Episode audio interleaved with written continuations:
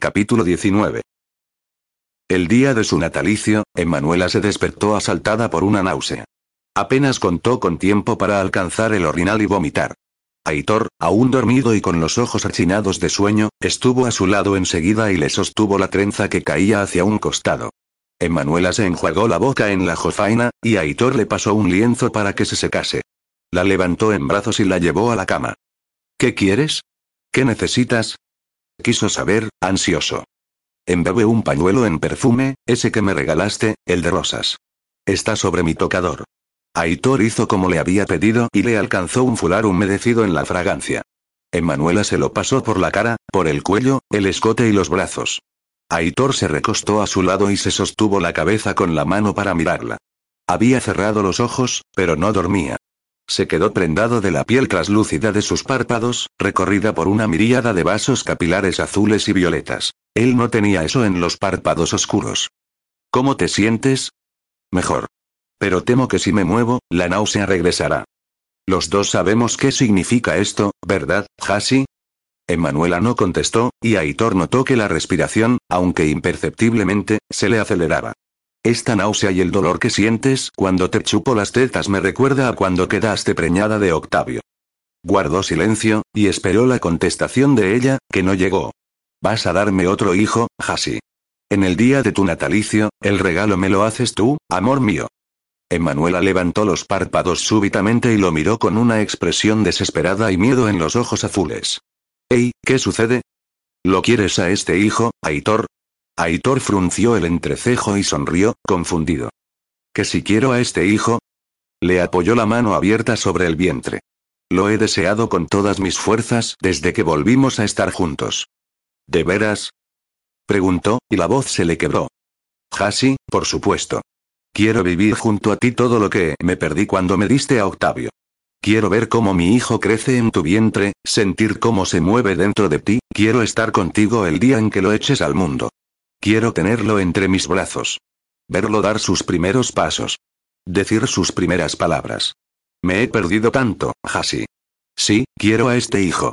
Emanuela, emocional y sensible como estaba últimamente, se echó a llorar y se abrazó al cuello de su esposo.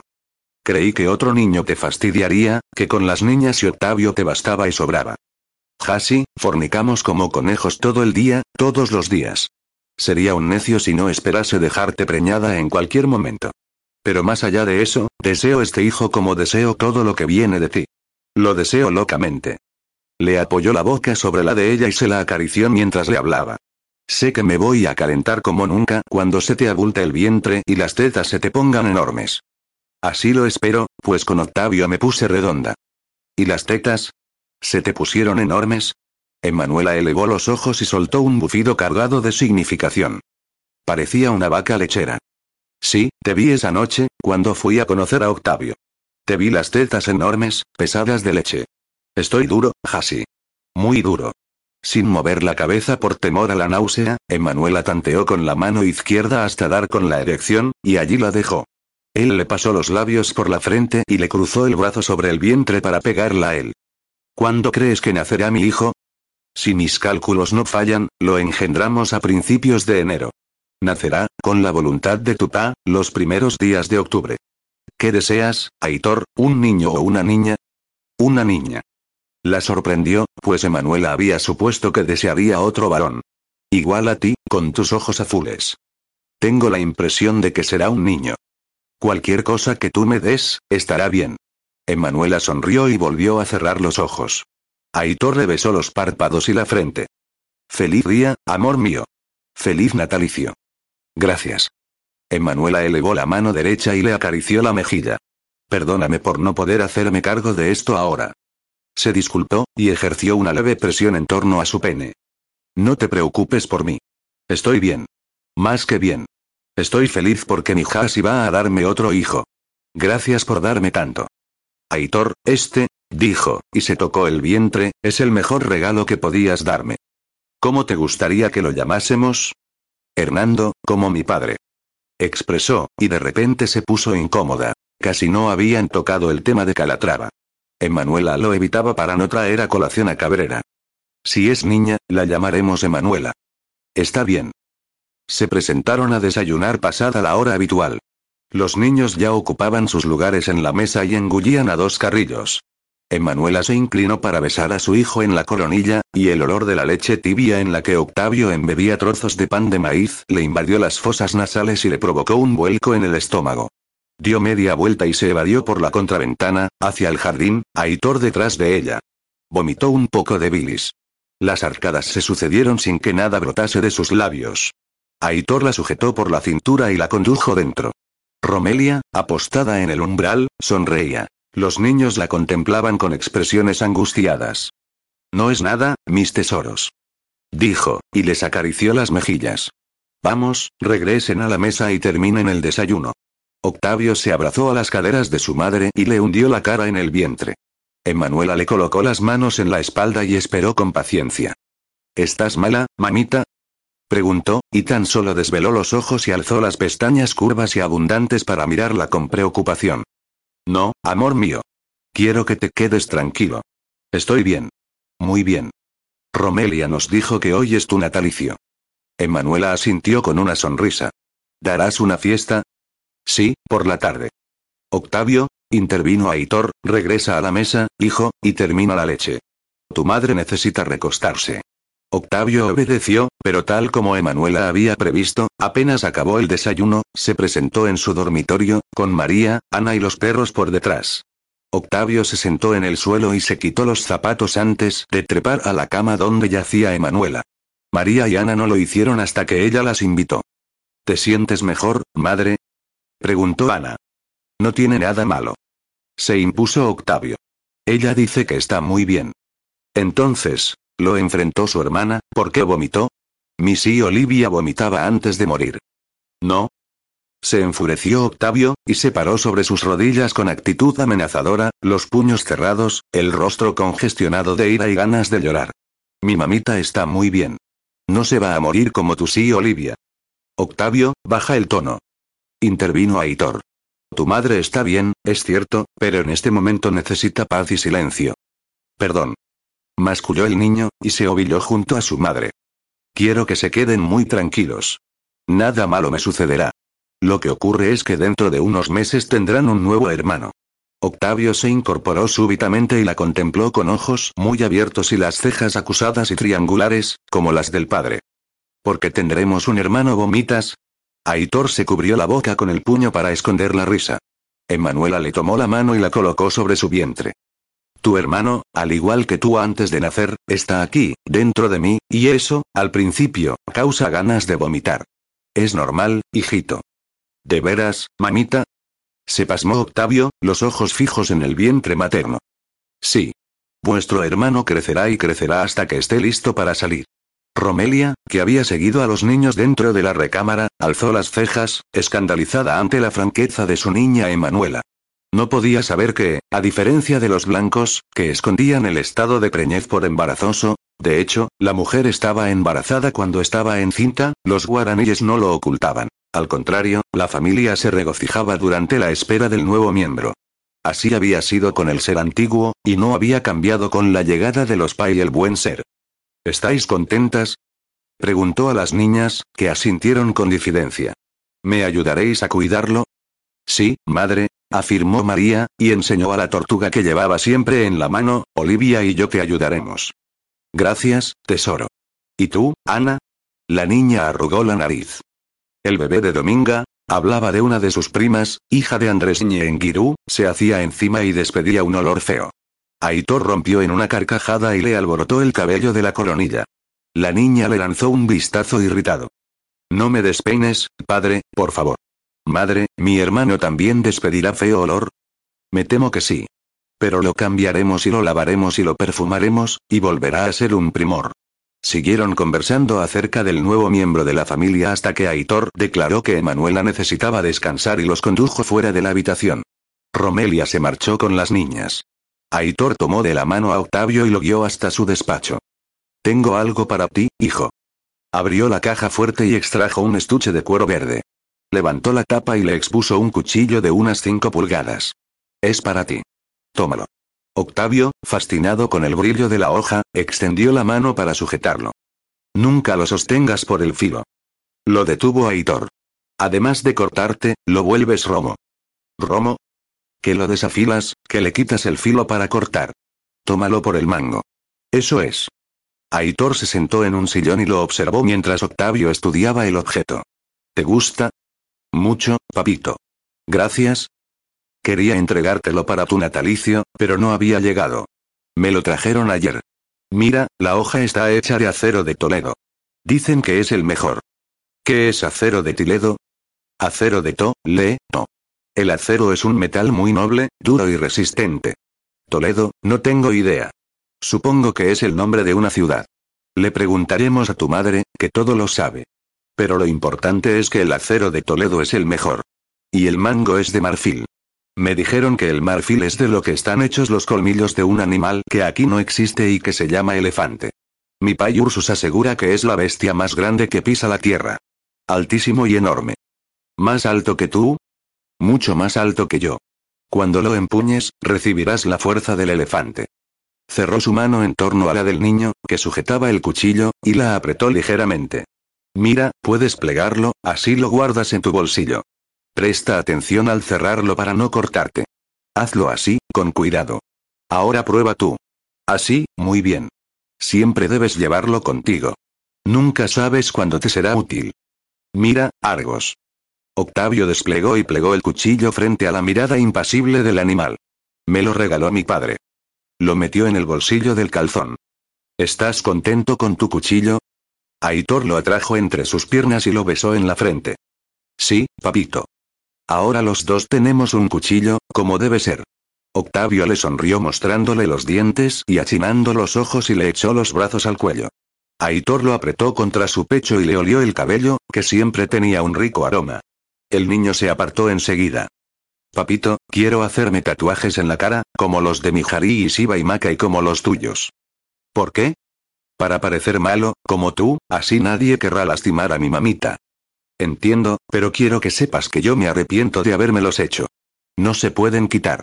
Siempre estarán conmigo, y a veces me gustaría no tenerlos. ¿De veras? De veras. Temí mucho que tu madre se enojase conmigo por habérmelos hecho. La cara me había cambiado bastante. ¿Se enojó? No, tu madre me ama de cualquier manera. De todos modos, creo que deberías esperar a ser más grande antes de decidir tatuarte la cara. Es para siempre, hijo, y no tendrás posibilidad de arrepentirte. Además, duele mientras te los hacen. Ah, ¿sí? ¿Duele? En realidad, Aitor recordaba poco de cómo los tatuajes habían terminado en su rostro. La borrachera lo había insensibilizado a los pinchazos. Los dibujos se hacen con una espina. Huele, sobre todo cuando te la clavan en la cara. Los del brazo, no tanto. Octavio asintió, ceñudo, y guardó silencio. Papito, ¿a mi hermano también le regalarás un cuchillo? Sí, cuando sea grande como tú. A menos que sea niña, entonces no, no le regalaré un cuchillo. Yo quiero que sea varón. ¿Por qué ahora está dentro de mi mamita? Tú también estuviste dentro de ella. Allí estabas seguro mientras crecías, mientras te hacías fuerte. ¿Quién lo puso dentro de ella? Tu pa. Se apresuró a contestar, y detuvo el jueguito de manos en el que Octavio caía cuando estaba ansioso o preocupado. Le besó el ceño para distendérselo. ¿Estás contento con la noticia de que tendrás un hermano o una hermana? Podrás jugar con él, lo engatusó, o con ella y le enseñarás a tirar con el arco y la flecha. Últimamente has mejorado mucho. Sí. Y le enseñaré a tocar el violín. Le prestaré el mío. Aitor asintió, resignado a que la pasión de su hijo por la música superase ampliamente la de la caza y el empleo de armas. Cuando nazca, ¿será alto como yo? No, será muy pequeño, como lo eras tú cuando naciste. Cabías aquí, en la curva de mi brazo. Cuando fuiste a verme a Orenbare, ¿era así de pequeño? Le tocó el antebrazo. Aitor asintió. ¿Fue esa vez que me llamaste hijo mío, hijo de mi alma? Sí. Admitió, y un peso se le alojó en la garganta. ¿Me querías? Sí. No sabes cuánto. Pero te fuiste para hacerte rico, así mi mamita y yo vivíamos como reyes el día de mañana, ¿verdad? Así es. Volvió a encerrarlo entre sus brazos y sonrió cuando los bracitos de su hijo le rodearon la cintura. Tú y tu madre son lo que más quiero en este mundo, mis tesoros más valiosos. María y Ana también, ¿verdad? Sí, ellas también. ¿Y en Manuelita y Milagritos? También. Ellas también. ¿Las echas de menos? Sí. ¿Cómo sabes que fui a visitarte a Orenbae cuando eras pequeño? Mi Harí siempre me lo cuenta. Yo le pido y ella me lo cuenta todas las veces. Aitor le encerró los carrillos con las manos y lo miró directo a los ojos. Hijo, quiero que sepas que dejarlos a ti y a tu madre aquel día fue muy difícil para mí, lo más difícil que me ha tocado hacer en la vida. Pero a veces un hombre tiene que hacer cosas difíciles por el bien de los que ama. Sí. Fue difícil cuando empujé al malvado que quería llevarse a mi mamita. Sé que fue difícil, hijo mío. Lo sé. Pero fuiste valiente. Salvaste a tu madre. Estoy tan orgulloso de ti. Lo abrazó y le susurró. Eres mi orgullo, hijo. Cerca del mediodía, Aitor entró en su recámara y halló a Emanuela sentada frente al tocador. Estaba arreglándose. Sus miradas se encontraron en el espejo, y Emanuela le sonrió con una expresión sugestiva. Se la veía repuesta y descansada. Aitor se colocó detrás de ella y le apoyó las manos en los hombros. Te ves muy bien. Me siento muy bien. Como nueva. Giró sobre la butaca y le enfiló la mano bajo los faldones de la chupa. El pene de Aitor creció al calor de sus caricias. Alzó las pestañas y lo contempló con aire inocente. ¿Puedo ocuparme de esto? Siempre, Hasi. Hicieron el amor, y después, todavía desnudos y sudados, Aitor extrajo de la gaveta de su mesa de noche un estuche forrado en gros de seda roja y lo colocó sobre la cama, delante de Emanuela. Los contrabandistas se lo habían entregado el día anterior, junto con el cuchillo de Octavio. Para ti, amor mío. La sonrisa que Emanuela le destinó y el brillo que le devolvieron sus ojos azules le causaron una profunda emoción, y meditó que estaba viviendo uno de los mejores días de su vida. ¡Oh, qué preciosidad! exclamó ella, y pasó la punta de los dedos sobre los distintos accesorios del aderezo de piedras traslúcidas violetas y rosas, ovaladas y talladas. Le robó el aliento la exquisitez del trabajo. Levantó el rascamoño, luego la gargantilla, los zarcillos y la pulsera, y los estudió con una sonrisa y el corazón exaltado. Oh, Aitor. ¡Qué regalo tan hermoso! Se inclinó y lo besó en la boca. Él la retuvo por la nuca y profundizó el beso. ¿En verdad te gusta, Hasi? Es de tal belleza. No tengo palabras. Gracias, amor mío. La observó estudiar las piedras, y le explicó que se trataba de amatistas y cuarzo rosa. ¡Qué colores tan hermosos! Usaré el conjunto esta tarde con tu vestido rosa, el que me regalaste en el 53. Tienes mejores. Quiero llevar ese. Significa mucho para mí. Está bien, pero quiero que ahora te pongas las joyas y te pasees desnuda delante de mí. Solo las joyas sobre tu cuerpo. Tu cuerpo que es solo mío.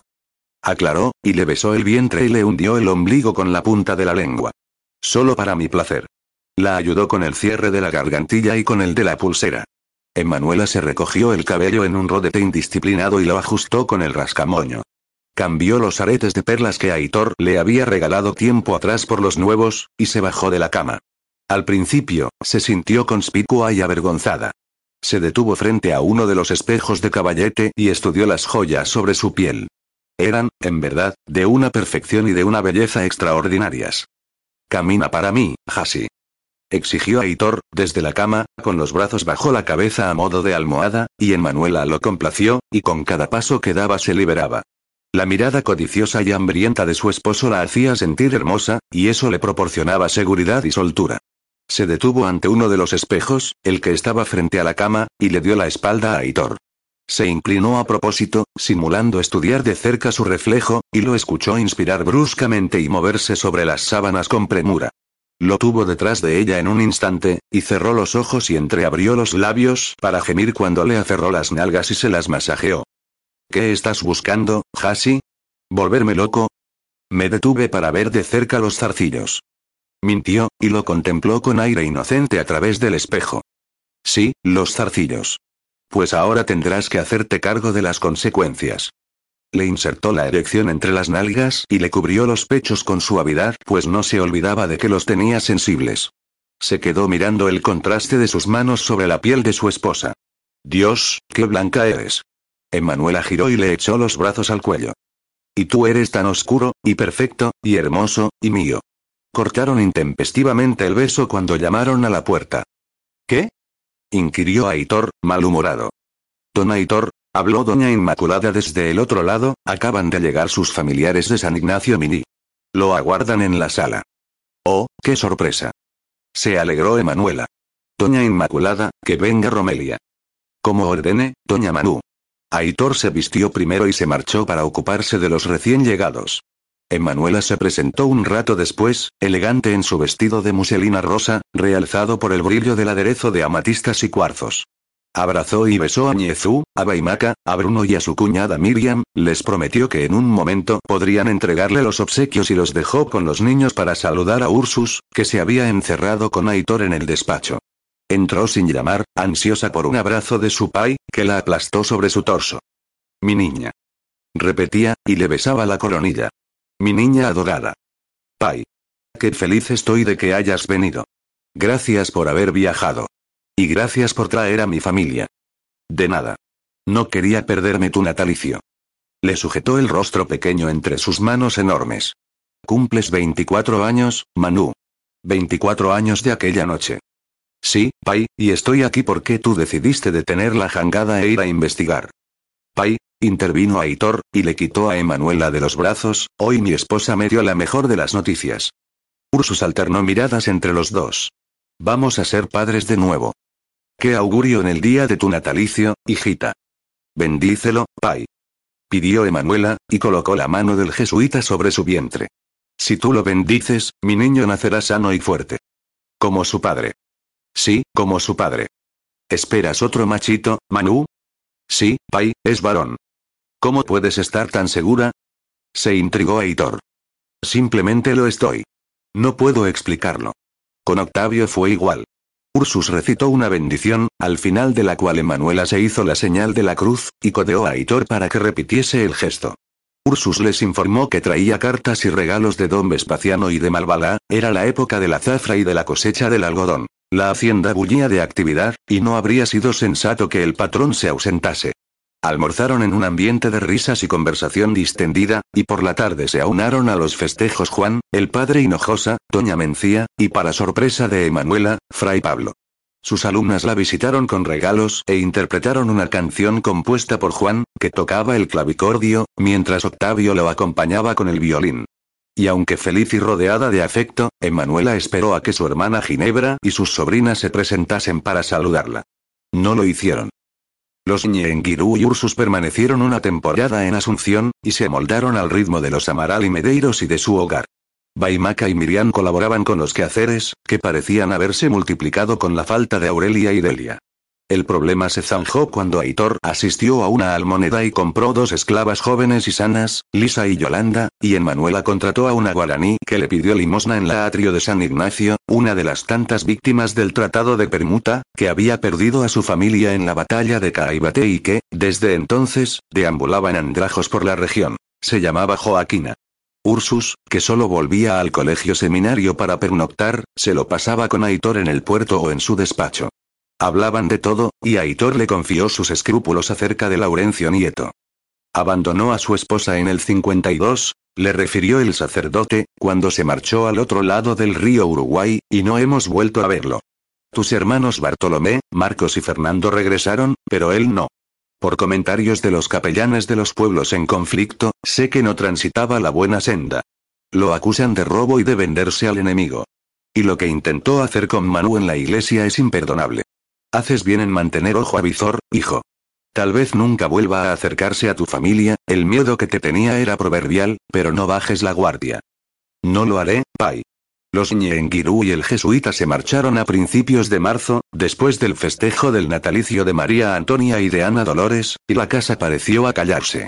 Si bien lo complacía recibir a los pocos parientes por los cuales sentía afecto, Aitor experimentó alivio mientras los despedía en el puerto, y se daba cuenta de que se debía a que no tendría que seguir compartiendo a Emanuela.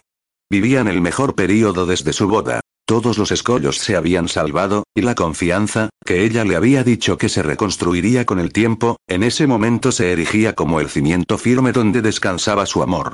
Salvo las náuseas, que desaparecían a media mañana, Emanuela se sentía vital, y Aitor la notaba más hermosa, como si una luz fulgurase en su interior y le iluminase la piel. Tenía la impresión de que el cabello le lucía más abundante y brillante, sus labios, más carnosos, sus ojos, más azules. Le habían crecido los pechos y notaba que las caderas se le ensanchaban sutilmente, y amaba arrodillarse frente a ella y pasarle los labios por el vientre y besarle la ligera curva que comenzaba a formarse. Lo deleitaba verla comer con afición, un espectáculo inusual en ella, que desde niña siempre había sido frugal. Por las tardes, cuando Aitor ponía fin a su jornada de trabajo, se sentaban en el jardín, y ella le leía un libro para embarazadas, Los diez privilegios para mujeres preñadas. Él simulaba prestarle atención cuando, en realidad, se limitaba a admirarla, a apreciar los movimientos de su boca grande y voluptuosa, lo delicado del diseño de su mandíbula, su perfil aguileño que él amaba y que ella detestaba, la feminidad de su cuello esbelto y blanco, lo elegante de su postura erguida, el subir y el bajar de su pecho, la turgencia de sus senos que los escotes contenían a duras penas. De todos los cambios sufridos por su esposa a causa de la preñez el que más feliz lo hacía era el hambre insaciable que demostraba por él, por sentirlo dentro de ella. Muy frecuentemente lo despertaba durante la noche y le suplicaba que le hiciese el amor. Emanuela siempre le había demostrado que la intimidad que compartían era tan importante para ella como lo era para él, y jamás se le había negado. Su esposa preñada mostraba una nueva índole. Lo buscaba aún durante el día, como asaltada por una sed que solo él conseguía extinguir. Habían hecho el amor en todas las estancias de la enorme casa, aún en la cocina, separada del resto y donde los había pillado la india Joaquina, que, desde ese día, no se atrevía a mirar al patrón a los ojos. Cada mañana, Aitor se acordaba de los años que había vivido lejos de su Hasi, de cuánto le había costado encontrarle un sentido a la vida y de cuánto le había costado levantarse y enfrentar el día, en especial durante esos casi tres años en que no había sabido siquiera dónde estaba. Aún se preguntaba cómo había atravesado aquel período sin perder la razón. En el presente, saltaba de la cama para ir a buscar la infusión de manzanilla que la ayudaba con las náuseas matinales y que Joaquina le preparaba y le llevaba hasta la recámara a las seis y media de la mañana. Aitor entornaba la puerta, la india se la entregaba y se marchaba. Él se la daba en la boca, a pequeñas cucharadas, muy lentamente, ella aún acostada, pues si intentaba erguirse, el estómago le daba un vuelco. No hablaban, ella no podía, y se limitaban a mirarse y a amarse. Nada de lo malo había mellado el sentimiento extraordinariamente poderoso que los unía, ni Olivia, ni Ginebra, ni Engracia, nada de nada había acabado con su amor. Aitor se daba cuenta de lo necio que había sido al intentar mantener la amistad con su última amante, y aunque jamás lo admitiría, sabía que había sido un comportamiento tiránico obligarla a acabar su vínculo con Cabrera cuando él proseguía con el de Engracia. A veces la echaba de menos, y no perdía la esperanza de que la mujer acabase por aceptar a Conan, lo que ayudaría a restablecer la amistad. Tal vez desde que había prohijado a Sixtina, en Gracia viese las cosas con otro prisma y se decidiese a sentar cabeza con un hombre que demostraba su valía en cada oportunidad, sin fallar una vez. Por ejemplo, se mostraba amoroso con la niña, que le había cobrado un afecto tan profundo como el que profesaba por Engracia. Por Sixtina, Conan había sido capaz de pedirle a Emanuela que la asumiese como pupila, no solo para que le enseñase a leer y a escribir, sino para que la pequeña, que siempre había vivido entre mujeres públicas, tuviese amigas de su edad y llevase una vida normal. Emanuela, conmovida por el gesto de Conan y por la devoción que transmitían sus ojos, contestó que sí, que la aceptaba como alumna, y la recibió al día siguiente. De igual modo, la asaltaron dos temores, el primero, que en Gracia aprovechase la oportunidad para acercarse a Aitor, lo cual se demostró vano pues la niña se presentaba a clase de la mano de Conrado, como lo llamaba, y nunca de la de su madre adoptiva. Y el segundo, que Sixtina insistiese en que ella era el ángel de sus sueños y que le buscase las alas en la espalda, temor que también se desvaneció pues parecía haber olvidado lo sucedido aquella noche. El más afectado por la llegada de la nueva alumna fue Octavio, que, desde el primer día, la contemplaba con fijeza, envuelto en una seriedad y un mutismo ajenos a su índole. No perdía gesto o movimiento de la alumna nueva, se lo pasaba distraído, ensimismado en su observación, y cuando llegaba el momento de dejar la clase para ir a la de violín, se despedía de sus amigas y de sus hermanas con la confianza de siempre, pero a la nueva se limitaba a mirarla sin esbozar palabra. Emanuela no lo culpaba. La niña era en verdad preciosa, de rasgos regulares, nariz diminuta y delgada, ojos enormes y verdes, boca pequeña de labios regordetes y la piel cobriza y suave que revelaba su parte guaraní. Siempre llevaba el cabello negro atado y trenzado, lo que no impedía apreciar su brillo y cantidad, y poseía un carácter dulce y un tono de voz suave, casi parecía un susurro. Tu hijo está enamorado de Sixtina. ¿Puedes creer la ironía? Expresó Emanuela una noche mientras compartían un baño, y Aitor se echó a reír, no solo por lo divertido que le resultaba que su hijo se hubiese enamorado, sino de alegría pues la tranquilidad y la soltura con que Emanuela le había dicho. ¿Puedes creer la ironía? Ponía de manifiesto lo que él sospechaba desde hacía un tiempo. La confianza que depositaba en él era tan sólida como lo había sido en su niñez. Por eso, viviendo el momento más pleno y feliz de su vida, Aitor lo tomó por sorpresa el mensaje que un niño payagua le entregó en el muelle del puerto mientras controlaba el embarque de una partida de estaño con destino a Buenos Aires. ¿Sabe vuesa merced que su esposa se encuentra en casa de don Leónidas Cabrera? Ey. Llamó al niño, que se perdió entre el gentío y el tránsito especialmente agitado ese lunes 17 de marzo. Aitor elevó la vista hacia el cielo y calculó que, de acuerdo con la posición del sol, debían de ser las 5 de la tarde.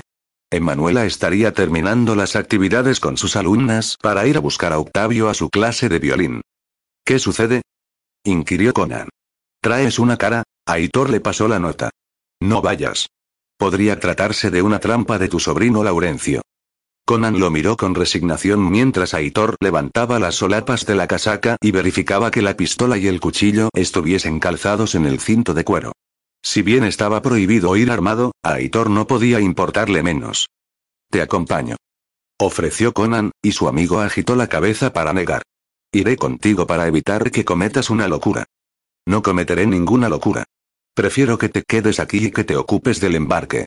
Montó a Lucifer de un salto y enfiló hacia el oeste a todo galope.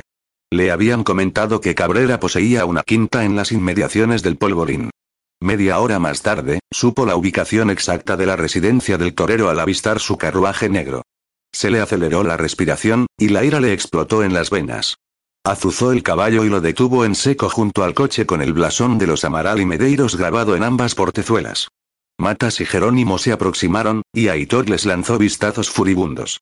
¿Dónde está? Adentro. Contestó Matas. Aitor, ahora no, Matas. Te aconsejo que ahora no. Desmontó y le entregó las riendas a Jerónimo. Caminó hacia el paredón blanco y alto que delimitaba la propiedad y sacudió la aldaba de hierro de un portón imponente de dos hojas. Le abrió un africano, que trastabilló hacia el costado cuando Aitor lo empujó y se precipitó dentro. Señor. Lo llamó, y se detuvo abruptamente cuando Aitor giró y, con el dedo índice cerca de su rostro, le ordenó. Llévame con tu patrón, ahora, y en silencio, o te destripo. Sí, sí. Cruzaron un patio y entraron en una sala. Le llevó pocos instantes acostumbrarse a la penumbra. Enseguida avistó la figura de su mujer encerrada por los brazos de un hombre. Emanuela. exclamó. ¿Qué carajo significa esto? Oh. Pardiez. Escuchó a Hitor a sus espaldas y lo desestimó para lanzarse sobre el hombre que tocaba a su mujer. Emanuela se interpuso y abrió los brazos en cruz. Por amor del cielo, Aitor. Es mi padre. Es mi padre. Hernando de Calatrava. Aitor se detuvo a un paso de ella y se quedó mirándola. Acezaba por la boca como una fiera. Hernando de Calatrava se colocó delante de su hija e inclinó la cabeza a modo de saludo. Os pido disculpas, señor de Amaral y Medeiros. Ansiaba ver a mi Manú, por eso concerté esta cita. Mi Manú. Repitió Aitor con desdén. Imbécil. No es tu Manú. Es mía. Escuchó unos pasos detrás de él y volvió lentamente la cabeza. Leónidas Cabrera lo contemplaba con desprecio, aunque también con prudencia, pues sus atractivos rasgos conocían el daño que esos puños oscuros, endurecidos a golpes de hacha, podían infligir. ¿Qué haces en la casa de este, hombre, Emanuela? Vine a ver a mi padre. Ya lo viste. Expresó con dureza. Ahora vamos. Emanuela asintió, vencida, y se volvió hacia Calatrava, que le acunó la cara con ternura. Aitor apretó los puños a los costados del cuerpo y sofrenó el impulso de arrancarla de las manos que osaban tocarla. Ve, hijita. Perdóname por haberte causado un problema con tu esposo. Emanuela sonrió y agitó la cabeza entre las manos de su padre para negar. Volveremos a vernos dentro de un tiempo. La veréis de nuevo, señor, si yo lo apruebo. Vos sois prófugo de la Inquisición y estáis poniendo en riesgo a mi mujer pidiéndole que venga a veros. En el futuro, no oséis usar a Cabrera para concertar una cita con mi mujer o no volveréis a saber de ella. Así será. Se avino Calatrava. Os pido disculpas por mi imprudencia. Vamos, Emanuela. Padre. Emanuela le echó los brazos al cuello y Calatrava la estrechó con los ojos apretados para no llorar. Cuidaos, padre. Lo haré. No quiero que te inquietes por mí. El bueno de Leónidas no me hace faltar nada. Emanuela se volvió hacia el torero y bajó la vista antes de decir. Gracias, don Leónidas. De nada, Manu. Vamos. Intervino Aitor, con la paciencia en un hilo, y la tironeó del abrazo de Calatrava. La condujo fuera con la mano calzada bajo la axila. Ata a Lucifer al carruaje. Indicó a Jerónimo, mientras ayudaba a Emanuela a subir los escalones de la zancajera. Se instaló en el asiento frente a ella y evitó mirarla. No podía hacerlo en ese momento en que la rabia lo dominaba y el corazón le palpitaba en la garganta. Se sentía traicionado y humillado. El coche se puso en marcha, y sus cuerpos se mecieron a causa del envión. ¿Cuántas veces te has visto con Cabrera a mis espaldas? Inquirió, sin apartar la vista de la ventanilla, la mano en el mentón. Ninguna. No me mientas, Emanuela. Sus ojos de oro se detuvieron en los aterrados de ella. ¿Crees que soy imbécil? No, no eres imbécil. Y yo no miento. Es la primera vez que hablo con él desde que me lo prohibiste. Tú me prohibiste seguir mi amistad con Engracia. Descarado. Tú y esa mujer fueron amantes. Don Leónidas y yo solo éramos amigos. Un amigo que te propuso que lo desposases. Y que tú pensabas aceptar. No iba a aceptar. Masculló. ¿Cómo? No hables en susurros. No te oigo. No pensaba desposarlo. Aitor bufó y apartó la vista hacia la calle con una sonrisa cargada de sarcasmo. No pensaba desposarlo, ni a él ni a ningún otro. La sola idea de que otro que no seas tú me ponga una mano encima me repulsa. La mueca sarcástica de Aitor se desvaneció poco a poco, pero mantuvo la mirada fija en la calle. Habló al cabo. ¿Por qué tu padre estaba en lo de Cabrera? Hay algo que tú no sabes. Aitor se volvió rápidamente hacia ella. La noche en que nos advirtieron que al día siguiente el Santo Oficio arrestaría a mi padre, Cabrera cenaba con nosotros, en la chácara que mi padre poseía y que le confiscaron. Entonces, frente a nuestra desesperación, Cabrera propuso llevárselo y esconderlo, y así lo hizo. Está arriesgando su vida para ayudar a mi padre, Aitor. Lo hace por ti. Lo hace para hacerte sentir en deuda. Lo hace para esto, para poder atraerte a su guarida, para tenerte a su merced. Aitor, don Leónidas no es una mala persona. Pero desea a mi mujer. Rugió, y Manuela ahogó un sollozo y se retrajo contra la pana del asiento. Y eso, a mis ojos, lo convierte en un gusano despreciable. Un mutismo tenso e incómodo se apoderó de la cabina. Emanuela bajó los párpados e inspiró profundamente para contener las náuseas. Meditó que había dos caminos frente a esa situación. Seguir peleando, lo cual llevaría a una ruptura, o intentar aplacar la ira de Aitor, que, ella sabía, se relacionaba con los demonios que le susurraban que él era solo un indio y que Leónidas Cabrera era un peninsular, un gran señor. Abandonó su sitio y se ubicó junto a él, que seguía terco, mirando por la ventanilla. Le tocó la mano que él apretaba en torno a una rodilla, y el contacto lo sobresaltó.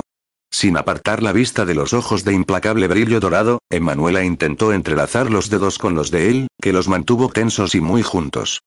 Te amo, Aitor.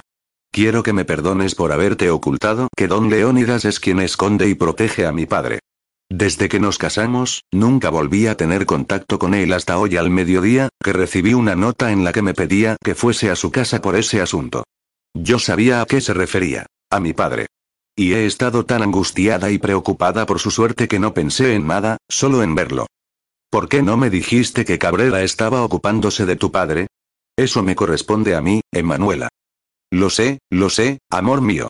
Por favor, no me grites. Aitor apretó el entrecejo y le aferró la mano que había rechazado un momento atrás. Estás pálida y tienes la mano fría. Una ligera náusea. Admitió. Hace calor aquí dentro. Aitor abrió las ventanillas y le aventó aire con el abanico que encontró en su escarcela. Le secó el sudor de la frente y el del labio superior con su pañuelo y siguió abanicándola. Le apoyó los labios en la frente, y Emanuela se regocijó en su morbidez y suavidad. ¿Te sientes mejor? Sí. ¿Me perdonas? Sí, pero no vuelvas a hacer algo así sin consultarme. Podría haberse tratado de una trampa de Laurencio. Entiendo. Cuando me enteré de que estabas en casa de ese bardaje, Siris, Emanuela le encerró la cara con las manos y lo besó en los labios. No te tortures. Don Leónidas fue un caballero, y mi padre siempre estuvo con nosotros. ¿Por qué no me contaste que Cabrera es quien oculta a tu padre? Porque sé cuánto lo detestas, y no quería seguir cargándote con preocupaciones. ¿Cómo supiste que estaba en casa de don Leónidas? No se lo dije a nadie.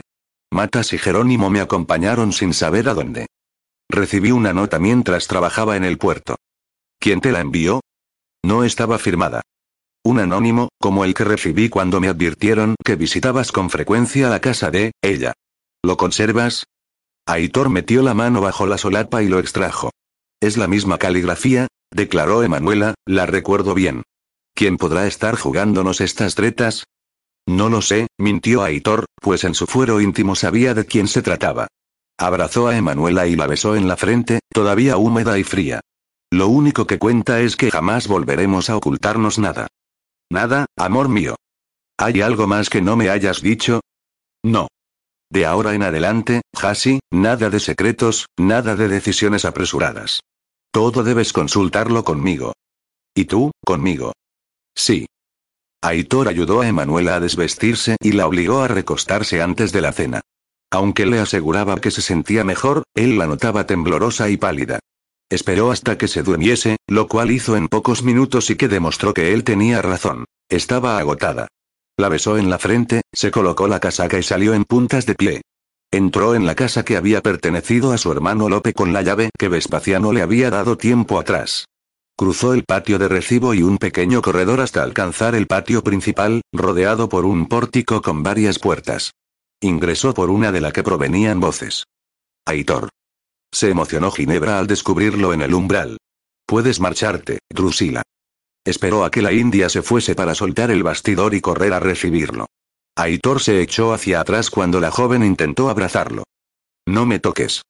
Masculló. ¿Por qué me tratas así? ¿Acaso nada significaron para ti las noches que pasamos juntos en Orembare? He venido a devolverte lo que hoy me hiciste llegar al puerto. Le extendió el anónimo, que Ginebra tomó con mano insegura. Sé que le enviaste otra nota similar a mi mujer. No sé de qué hablas. Yo no te he enviado nada. A Manu tampoco. Solo quiero advertirte que dejes de lado tus juegos. No van a funcionar para romper lo que existe entre Emanuela y yo. Es indestructible. Yo no envié esas notas. ¿Por qué me calumnias, Aitor? Pudo haber sido esa otra mujer que tienes, la tal en gracia. Estás advertida. Prosiguió, como si su cuñada nada le hubiese dicho.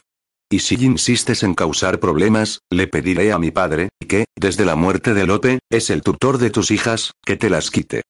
No. No serías capaz.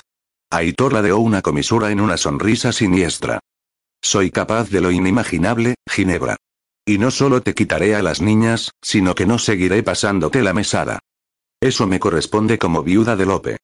Sí, te corresponde, pero yo elegiré no dártela.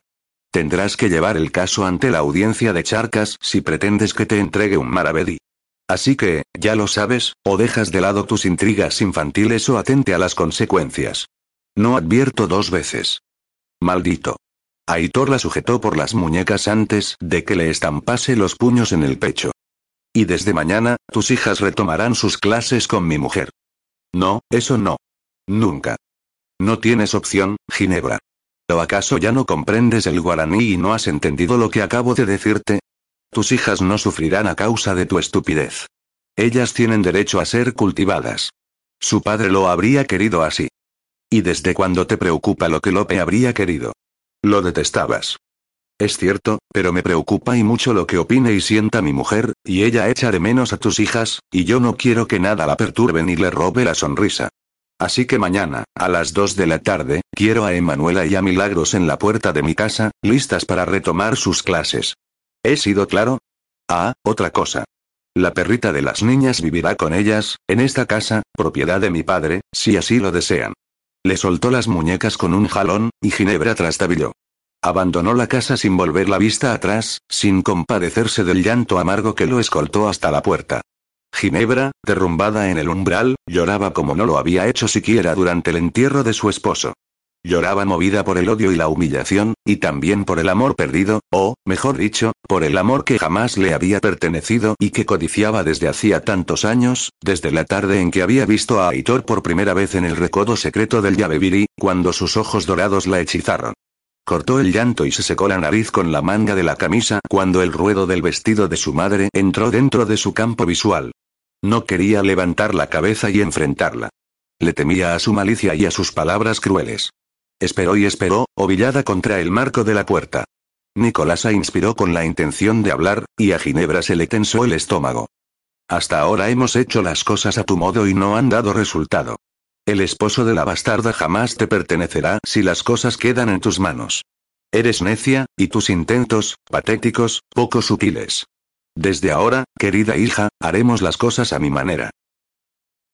Al día siguiente, Drusila llevó a las hijas de Lope a casa de su tía Manu. Doña Inmaculada las guió hasta el salón de clases. Abrió la puerta. Emanuela levantó la vista del cartapacio de Carmina y se quedó congelada al divisar a sus adoradas sobrinas, que la contemplaban desde el umbral. Los niños corrieron a recibirlas, y su algarabía se confundió con los ladridos de Orlando y de Mara, que saltaban en torno a las hermanas. Emanuelita y Milagritos sonreían y devolvían abrazos y sonrisas.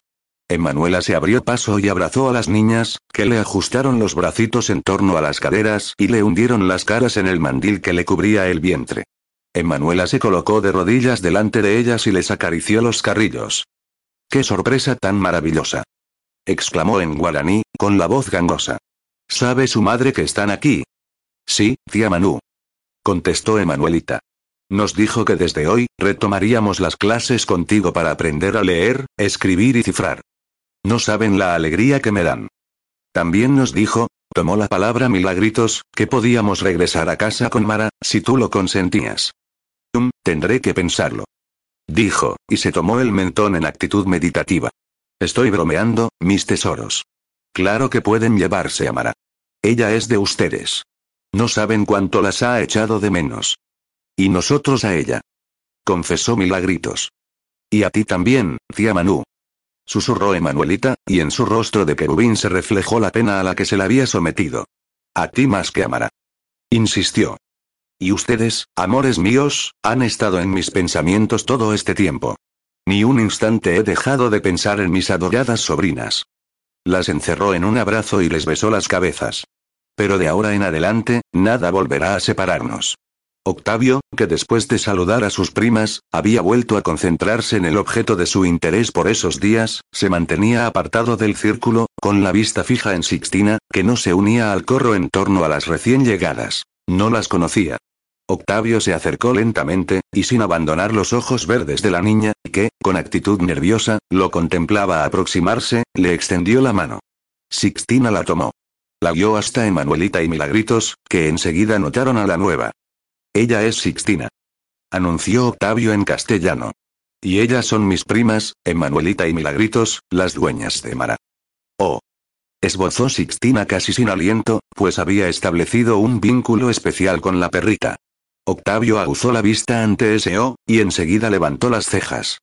Podrás seguir acariciándola y cargándola. Mis primas son muy buenas, y te permitirán hacerlo. ¿Verdad que sí? Preguntó, y buscó la aquiescencia de las niñas, que asintieron con vehemencia. Gracias. Masculló la nueva. Retomar la clase no resultó fácil. El alumnado estaba distraído. Por eso, cuando se presentó doña Mencía para darle sus lecciones de corte y confección y baile, Emanuela le pasó el mando con gratitud. Se dirigió a la cocina y llenó una vasijita de barro con dulce de naranja y lima, que había preparado el día anterior y que sabía una debilidad de su hermana Ginebra. Cubrió la boca del cacharro con un paño y lo ató con un hilo de Wembe. Escribió una corta esquela. Le entregó las dos cosas a Drusila cuando la india fue a buscar a las niñas. La mujer volvió minutos después con la vasija intacta y unas palabras garabateadas en el reverso de la esquela. Nada ha cambiado entre nosotras. Capítulo 20.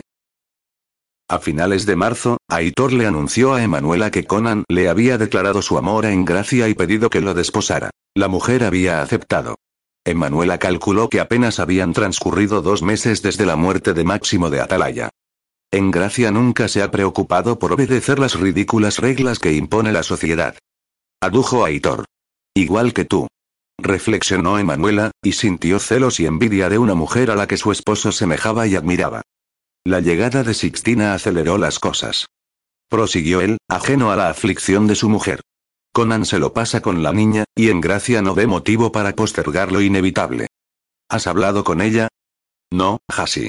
Te prometí que no volvería a hacerlo. Me lo ha referido Conan. ¿Él está feliz? Ja. Nunca lo había visto tan complacido. La sonrisa con que acompañó la afirmación tranquilizó a Emanuela. No había atisbo de enojo ni de celos en él. Se miraron en silencio. Aitor extendió la mano y la apoyó sobre el vientre de ella. ¿Cómo está mi hijo? Bien. Tranquilo dentro de mí. Ven. Aitor la guió hasta sentarla sobre sus rodillas. Le besó el filo de la mandíbula, se lo mordisqueó, la olfateó detrás de la oreja. ¿Crees que le hace daño al niño cuando hacemos el amor? No, claro que no. ¿De veras? Emanuela asintió y le sujetó el rostro con las manos. Lo miró en lo profundo de los ojos, con aire inquisidor. Es que recién te tomé con rudeza, lo sé, pero no conseguí dominarme. No sería capaz de aguantar si me dijeses que no puedo tocarte hasta que el niño nazca. Emanuela rió a mandíbula batiente. ¿De qué ríes, Hasi? ¿Te burlas de tu pobre esposo? Río de felicidad, porque esto que dices y la cara de desconsuelo que pones hablan de que me necesitas tanto como yo a ti. Y ahora lo descubres después de que lo hemos hecho todos los días, a todas horas, durante casi un año. No lo he descubierto recién, pero amo que me digas que me necesitas. Emanuela, te he necesitado desde que tengo memoria. Te veo y me pongo duro. Y sé que tú me ves y te mojas entre las piernas, lo cual no sabes cuánto me complace. Emanuela inspiró profundamente y cerró los ojos. Sí, me mojo para ti. No dejaremos de amarnos en tanto el niño esté dentro de mí. Una vez que nazca, tendremos que superar la cuarentena antes de volver a hacer el amor. ¿Cuarentena? ¿Qué es eso? Un período de 40 días en los cuales no podrás penetrarme. ¿Qué? 40 días. ¿Es algo religioso? ¿Tiene que ver con eso del ayuno y la abstinencia? Emanuela rió de nuevo. Porque sabes bien que a mí esas cosas me importan un pepino. Lo sé, lo sé. Estamos en plena cuaresma, un tiempo de recogimiento y sacrificio, y tú acabas de hacerme el amor sobre la alfombra. Emanuela sonrió al percibir que la erección de Aitor crecía bajo sus asentaderas. Ronroneó él. Cierro los ojos y te imagino de nuevo en cuatro patas sobre la alfombra, tu culito al aire, blanco y regordete, todo para mí. Creo que tendremos que seguir sacrificándonos en esta bendita cuaresma, Hasi. Pero antes aclárame qué es eso de la cua, cuaresta. Cuarentena. Como te dije, son los 40 días que siguen al nacimiento. No es conveniente que tengamos relaciones en ese periodo. No es una cuestión religiosa. Es por mi salud. Ah. Masculló, derrotado. Si es por ti, por tu salud, entonces lo haremos. Emanuela apoyó la punta de la nariz en la de él. Gracias, amor mío. Pero el hecho de que no puedas entrar en mi taco no significa que no podamos aliviarnos de otros modos. Se deslizó al suelo y se ubicó entre las rodillas de él. Le acarició la parte delantera del calzón, donde el pequín se tensaba bajo la erección que latía y presionaba. Podrás penetrar mi boca y también sodomizarme, y aliviarte entre mis senos, como anoche, y de cualquier manera que desees, mientras no sea dentro de mi taco. Aitor elevó la pelvis para ayudarla a deshacerse de las prendas que cubrían su miembro. Le sujetó la cabeza con una mano, en tanto con la otra retiraba el prepucio y le presentaba el glande hinchado y negro. Hasi, siempre ha sido igual contigo. Me hablas, abres esa boquita, me pones esa carita inocente, me miras con tus ojos de venado, y no sé cómo haces para decir poco y ponerme duro como el hierro. Emanuela lo introdujo en su boca, y Aitor arqueó la nuca y ahogó un gruñido. Hasi, creo que no tendré problema de pasar por esa cuarentena. Vespasiano y Malvala arribaron a Asunción el primero de abril, el día anterior al natalicio de Aitor. El hacendado traía balas de algodón, atados de tabaco, tercios de hierba y sacos de azúcar procesados en el trapiche de Orenbare, que su hijo le ayudaría a vender en el mercado o embarcar en el puerto. Emanuela abrazó y besó a su madre y enseguida supo que algo le sucedía. ¿Qué ocurre, sí? Cuando la mujer iba a responder, Aitor la interrumpió para decir. Padre, sí, tenemos una buena nueva. Rodeó a su esposa por detrás y le colocó las manos sobre el vientre. Mi mujer va a darme otro hijo. La besó en la mejilla, y Manuela llevó la mano hacia atrás para acunarle el rostro sin apartar la mirada de Malvalá, cuyos ojos se tornaron brillantes y los labios le temblaron. Es la mejor noticia que podías darme, hijo mío. Vespasiano se aproximó a la pareja y aventó la mano delante de Aitor. Hazte a un lado y permíteme felicitar a mi ángel. La abrazó y la besó en la frente. ¿Qué será esta vez, Manu? Otro machito, don Vespasiano. Estoy segura. Ja. Otro Amaral y Medeiros que perpetuará el apellido. Bien hecho, hijo mío. Bien hecho. Lo estrechó entre sus brazos y le palmeó la espalda, y Aitor se puso rígido. Emanuela y Malvalá se abrazaron. Al separarse, se miraron a los ojos. Gracias por hacer feliz a mi hijo, hijita mía. Gracias por haberlo parido, querida sí. Malvalá se mordió el labio. ¿Qué sucede, sí? ¿Ocurre algo? Nada, hijita. Estoy muy emocionada con la llegada de mi nuevo nieto. Como el vigésimo noveno natalicio de Aitor cayó el miércoles de Semana Santa, Emanuela dispuso para ese día un festejo íntimo, con una cena frugal y entrega de regalos. El domingo de Pascua, al atardecer, organizó un sarao en el que doña Mencía le echó una mano pues había invitado a las autoridades militares y a las del cabildo, aún al gobernador San Justo y al obispo Manuel de la Torre, y precisaba del asesoramiento de la señora. No quería cometer errores que dejasen mal parado a Aitor. Como quería que Conan Marrat participase del agasajo, invitó a su prometida y a Sixtina, para alegría de Octavio, que, desde el día en que la había presentado a sus primas, se atrevía a hablarle. Gracias, doña Manu. Dijo en gracia en un momento en que Emanuela se había apartado del gentío y acomodaba unos bocadillos en una bandeja. ¿Por qué? Por haberme invitado al natalicio de Aitor. Emanuela asintió con gesto serio, aunque no severo. Sé que no confiáis en mí, pero os aseguro que nunca os traicionaría. Lo que habéis hecho por Sixtina, salvarla de la muerte y recibirla en vuestra escuela, habla de que vuestro corazón es muy grande y generoso. Nunca podré pagároslo. No pretendo ningún pago por ello. Lo sé. Mi pago será mi eterna fidelidad y agradecimiento. ¿Cómo está Sixtina? ¿Cómo se siente en su nuevo hogar? Creo que feliz. Conan ha sido de gran ayuda. A veces pienso que lo quiere a él más que a mí. Os aseguro que no siento celos, al contrario, me hace dichosa. Conan merece ser amado. Sí, lo merece. ¿Cuándo será la boda? El 25 de junio.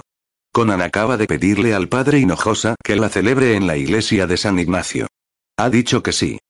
Comentó, exultante, y en Manuela entrevió que la idea de volver a casarse no le disgustaba, aunque no fuese con Aitor, el hombre que amaba.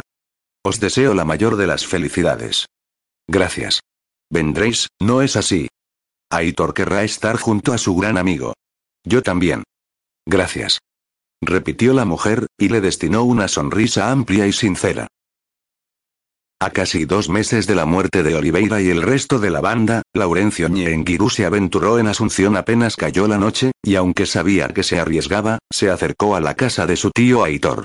Lo sorprendió el movimiento que halló fuera y lo iluminada que se encontraba la entrada, con gran cantidad de teas de resina que despedían un aroma agradable que sofocaba el hedor del estiércol de las mulas atadas a los pocos coches y a las varias carretas estacionados a lo largo de la calle Samuupere. No cabía duda. En casa de Aitor estaban dando una fiesta, y a juzgar por la guardia militar apostada cerca del portón, asistían personajes de fuste. Sofocó las ganas de reír a carcajadas y se echó al coleto otro trago de chicha.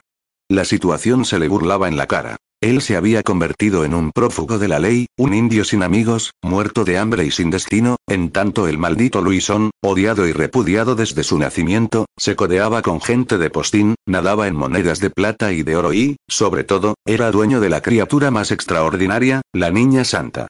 Apretó los ojos, en parte para aliviar la quemazón en la garganta, en parte para borrar la imagen que lo asaltó como una pesadilla, la de Manu abriéndose para recibir dentro de ella la carne tumefacta y execrable del Luisón, que la bañaba con su semilla maldita. Maldita. Maldita seas, Manu. Imaginó distintas maneras de vengarse, y fue desechándolas, pues, aunque estaba un poco borracho, no había perdido el juicio, y sabía que acercarse a la mujer de Luisón habría sido una empresa imposible.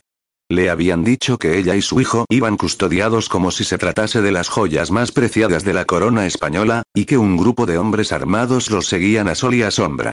No repetiría el asalto perpetrado en la iglesia de los jesuitas. Necesitaba afinar su imaginación e inventar un nuevo modo para desquitarse sin perder la vida en el intento. Entonces recordó a Árdenas, el cazador de brujas y herejes, que años atrás le había preguntado por la niña santa de San Ignacio Mini. Elevó la vista y estudió la escalera de piedra pegada a la pared que lo conduciría al piso superior, donde se hallaba el despacho de Claudio de Ifrán y Bojons, una leyenda entre los inquisidores. Su limitación se le notaría mientras se esforzaba por trepar los escalones, y eso lo irritaba. Que le tuviesen lástima, que lo mirasen con desdén, pocas situaciones lo fastidiaban tanto, y como todo lo que implicaba dolor y humillación en su vida, se lo debía a ella. Había perdido la pierna izquierda, incluida la rodilla, a fines del 54, mientras seguía una pista falsa que lo había conducido hasta el pueblo de Yapeyú. Por aquella época, la zona, convulsionada por la tensión entre los guaraníes y los ejércitos español y portugués, era peligrosa e inestable, con permanentes escaramuzas, ataques y emboscadas. Un cañonazo a pocas varas por donde él cabalgaba espantó al animal, que lo echó por tierra, y al pisarle la pierna, le rompió el peroné en dos partes. Él sabía que una quebradura de esa índole muchas veces acababa en gangrena, y su caso no se convirtió en una excepción. Los días de delirio en que lo sumió la fiebre le impedían recordar la cirugía que lo había despojado de su pierna izquierda. Si se acordaba del instante en que había abierto los ojos y sonreído porque la pierna no le dolía, ni latía. El hueso había soldado. Unos minutos después, un jesuita, médico de la doctrina de Yapeyú, le comunicó la fatal noticia. ¿Cómo era posible que ese cura estuviese diciéndole que se había visto obligado a cortarle la pierna para salvarle la vida? ¿Cómo era posible si él la sentía ahí, bajo la sábana? Se incorporó sobre los codos y empezó a soltar gritos desgarradores al ver que la sábana se pegaba al colchón en el sitio donde debería haber estado su pierna. Tardó meses en sanar del todo y otros tantos para acostumbrarse al artilugio de madera que le construyó un guaraní, hábil carpintero, y que le suplantaría la pierna. Se caía, el equilibrio lo abandonaba, el muñón se le lastimaba, la cabeza le giraba. Nunca volvería a ser el mismo. Su odio se intensificó durante los meses de convalecencia y siguió creciendo en tanto transcurría el tiempo y él comprendía cabalmente cuánto había perdido el día en que le habían cortado la pierna. Con los años, se había reconciliado con su suerte y aprendido a manejar bastante bien la pata de palo.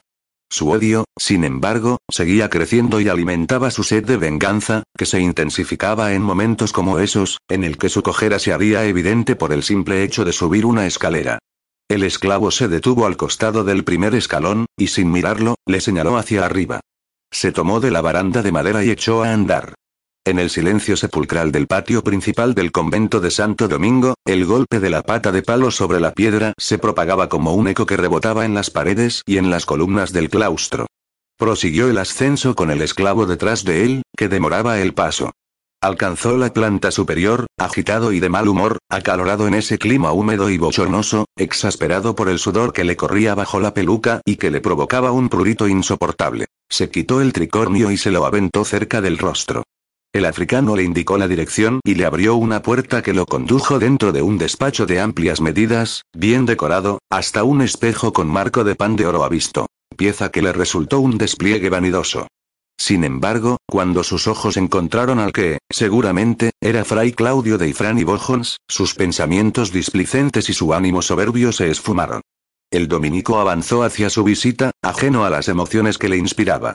Su altura, su buena estampa pese a los años, sus ojos vivaces e inquisitivos, su gesto implacable, todo colaboraba para alimentar lo que se decía de él. Era un ángel vengador del Señor en la tierra.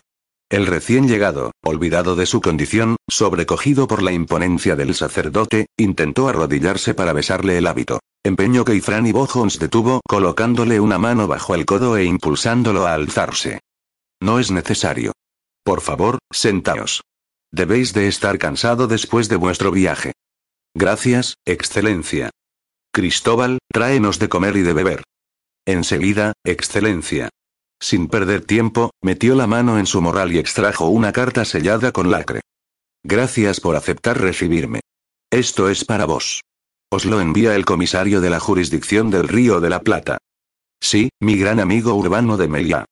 Rompió el sello y leyó hasta que levantó la vista, el ceño muy apretado. ¿La niña santa? ¿Otra vez este asunto? Sí, excelencia. Hemos sabido que se encuentra aquí, en Asunción. Fugó de Buenos Aires en el 53. Y Franny Bojones completó la lectura de la carta y devolvió su atención al recién llegado.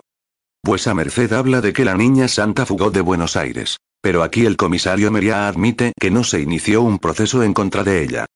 Hubo mucha presión por parte del gobernador Andonaegui para que se la dejase libre, pero lo justo habría sido que se le iniciase un proceso, excelencia. Por brujería. ¿Cómo sabéis que se encuentra en esta ciudad? Gracias a mis informantes. No le diría que el dato se lo había comprado a Ederra de Urizar y Vega, viuda de Alonso de Alarcón. Durante los primeros años después de la desaparición de Manu, la mujer le había asegurado que desconocía que había sido de la ingrata como la llamaba, que su hermano Octavio nada le decía, y él le había creído. Poco tiempo atrás, acuciada por la falta de dinero y acicateada por el odio, le había vendido la información que, según le había confiado, su hermano Octavio acababa de revelarle por carta. Manu vivía en Asunción. Decís que practica la brujería. Así es, excelencia. Es una bruja muy hábil. Debe de ser una de las concubinas directas del maligno, pues le ha concedido poderes que desafían toda ley natural. Realizó una brujería muy portentosa frente a todos, incluido el gobernador Andonaegui, que se dejó hechizar por su influjo demoníaco. ¿Cuál es su nombre? Años atrás me dijeron que se llamaba Manu. Ese es su sobrenombre. Se llama Emanuela Ñengiru. Emanuela. Masculló el inquisidor. Abandonó la butaca y se retiró hacia la ventana, desde donde se apreciaba el puerto. Permaneció meditativo, la mano en la barbilla, la vista fija, la expresión relajada. Su corazón, sin embargo, batía con furia. Carraspeó antes de pedir. Repetid el apellido. Ñengiru. Es guaraní, excelencia. Ñengiru. Le resultaba familiar. Debemos apresarla de inmediato, excelencia, pues es posible que... Se detuvo ante la mirada despectiva del inquisidor. Os ruego que me excuséis, excelencia. Me he dejado llevar por la emoción. Las emociones no tienen lugar en este oficio, señor. Se interrumpió y consultó la carta del comisario de Buenos Aires. Murguía, Excelencia. Mi nombre es Rodrigo Murguía. Afirma mi amigo Fray Urbano que sois un físico. Sí, Excelencia. Se quedó mirándolo sin reparar en la incomodidad creciente del visitante. Doctor Murguía, por aquella supuesta brujería que realizó esta mujer Ñenguirú, no se inició un proceso, y yo confío en el buen juicio de mi hermano en la fe Fray Urbano. Si él decidió dejarla marchar en libertad sus razones habrá tenido. Dudo de que se haya debido a las presiones por parte del gobernador. El santo oficio está por encima de cualquier poder secular. Luego leeré más atentamente la carta de Fray Urbano, pero, por lo que resulta de una rápida lectura, él asegura que la niña santa abandonó Buenos Aires. Así es, Excelencia. Fray Urbano le había dado un ultimátum. Ingresar en el convento de las dominicas en Buenos Aires o... Convertirse en mi esposa, excelencia. Admitió, con la vista al suelo. Ah, pero veo que sí hay emociones involucradas.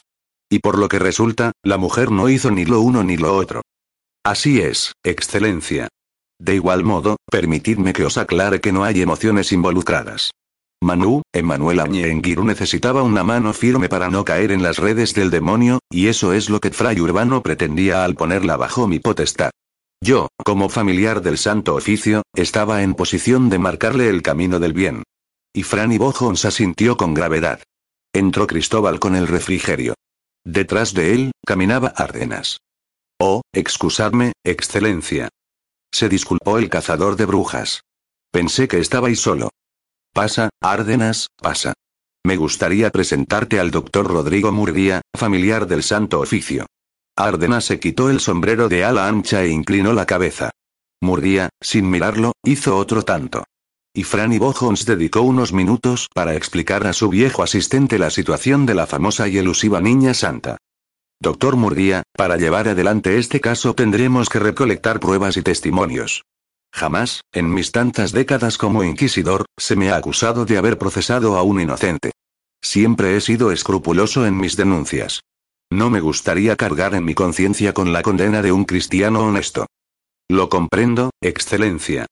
En este sentido, trabajaréis codo a codo con Árdenas, que mantiene una amplia red de informantes y espías en la región. Sé quién podrá ayudarnos. Declaró el cazador de brujas, mientras evocaba el diálogo que había mantenido esa mañana con su viejo informante Laurencio Ñenguirú. Doctor Murguía, como familiar del Santo Oficio, vuesa señoría debe de estar familiarizado con los documentos y las prácticas. Así es, Excelencia. Pues bien. Necesito un adlátere y también un amanuense que se ocupe de asuntos para los cuales no tengo tiempo.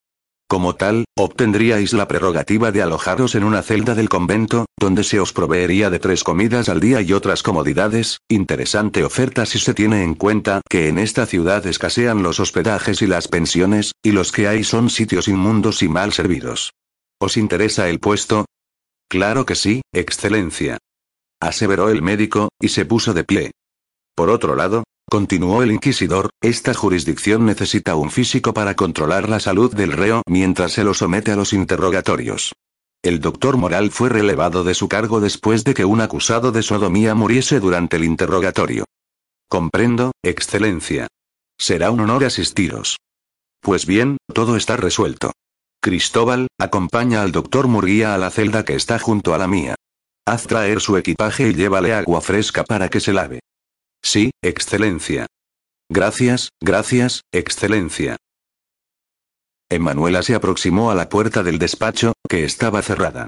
Escuchó la voz de Aitor, un poco elevada, y no necesitó prestar atención a sus palabras para saber que estaba enojado. Reconoció la voz de Malvala, que hablaba con acento lloroso. Entreabrió apenas y confirmó que estaban solos. Don Vespasiano había ido al cementerio de los jesuitas a visitar la tumba de Lope y luego almorzaría en casa de Ginebra, donde también vivía doña Nicolasa. ¿Sería por esa razón que Susi estaba inquieta? ¿Temía que su esposo volviese a los brazos de su antigua amante? Manu ya me ha preguntado varias veces por ella, y yo no sé qué decirle. No quiero mentirle, hijo. Pues lo haces. Por amor de Dios, sí, está preñada. No quiero que reciba una mala noticia. Quiero que tenga paz, que tenga una preñez tranquila, no como la que tuvo con Octavio. Y esa noticia la hará sufrir. Entiendo, hijo, pero Manu me ha dicho que tú tienes que ir a la mina por tus negocios, y que ella aprovechará para pasar una temporada en Orenbae, y que, a su regreso, se los traerá con ella, a los tres, solo que no hay tres. Solo uno. Emanuela te ha dicho que pasará una temporada en Orenbae. Que ni lo sueñe. Viajará conmigo a la mina. Pero, hijo, no, sí, no voy a separarme de ella. No se hable más del asunto. Malvala le contuvo el rostro con las manos y le sonrió con melancolía. No me mires de ese modo, como si me tuvieses lástima. No lo tolero. Intentó desasirse, pero la mujer lo sujetó con firmeza. ¿Qué pasa? ¿Por qué sonríes? Nada ni nadie te apartará de Manu, Aitor. Ya no volverán a separarse, hijo. Es hora de que te tranquilices o terminarás por sofocarla. ¿Cómo puedo tranquilizarme si tu nieto, ese hijo puta de Laurencio, merodea allí fuera, listo para arrebatármela? Laurencio es un alma mezquina y débil. Lo ha sido desde niño. Nunca, ¿me entiendes? Nunca logrará separarlos. Laurencio no puede con tu fuerza ni con tu astucia. Nunca ha podido. Por eso te odia y codicia lo que te pertenece. Aitor asió las muñecas de su madre y la apartó con delicadeza. Caminó hacia la ventana y guardó silencio, mientras contemplaba el reloj de sol y la fuente. Si algo llegase a pasarle a Emanuela, no sería capaz de soportarlo. Las dos veces que estuvimos separados fue un infierno para mí, tú lo sabes mejor que nadie, sí. Lo sé, hijo mío, lo sé. Pero conseguí atravesar ese infierno y salir vivo solo porque sabía que ella, en algún lugar, respiraba y pensaba en mí. Si ella, Emanuela irrumpió en el despacho, el rostro bañado en lágrimas, y se arrojó a los brazos de Aitor, que la recibió, desconcertado. Nunca te faltaré, amor mío. Te lo juro, Aitor. Te juro que no te faltaré. Ya no te atormentes, amor mío. Quiero que seas feliz. Aitor la sujetaba por la mandíbula y le bañaba el rostro de besos. Malvala los observaba tras un velo de lágrimas, mientras se reprochaba permanecer en el despacho cuando sus hijos precisaban intimidad. Lo cierto era que no reunía la voluntad para dar media vuelta y salir. Ella también había padecido cada vez que Aitor y Emanuela se habían sumido en la desesperación a causa de los escollos y de las trampas que les presentaba el destino. Tenía derecho, se justificó, a disfrutar de las mieles de la victoria, pues sin duda, el amor de sus hijos directos, el más fuerte que ella conocía, había salido victorioso. ¿Qué es esa locura de que me dejarás para pasar una temporada en Orenbae? No lo haré, no iré. Te acompañaré a la mina, si eso es lo que quieres. Por supuesto que es lo que quiero. Mi mujer siempre estará a mi lado, nunca volverá a alejarse de mí. Me duele que hayas pensado en separarte de mí para ir a la hacienda de mi padre cuando a mí me resulta intolerable transcurrir una hora sin ti. Pensé que tal vez querrías estar solo en la mina para poder ocuparte mejor de tu negocio. Conmigo y los niños allá, sé que te sientes en la obligación de prestarnos atención. ¿Y crees que no seré capaz de hacerlo, de ocuparme de mi mujer y de mis negocios? Me ha tocado lidiar con cosas más difíciles. Lo sé, amor mío. Es que no quiero ser un estorbo. Estorbo. ¿La oyes, sí? Dice que no quiere ser un estorbo. La oigo, hijo. Mi hija nunca ha sabido cuánto vale. Es verdad. No sabe que para mí, es más valiosa que todo el oro del mundo. Aitor extrajo del bolsillo del calzón el pañuelo de seda blanca que Emanuela le había bordado con sus iniciales A, A M y regalado días atrás para su natalicio y le secó las mejillas húmedas y las pestañas aglutinadas. Te amo, Aitor. Lo sé. Emanuela giró en el abrazo y le sonrió a su madre adoptiva. ¿Qué es lo que quieres decirme y Aitor no te autoriza, sí? Nada, hijita. Estabas al borde del llanto, sí. Debe de tratarse de algo serio. Nada serio. Una tontería. Es acerca de Timbe, ¿verdad? Malvala levantó los párpados un tanto caídos y mostró sus ojos oscuros cargados de asombro.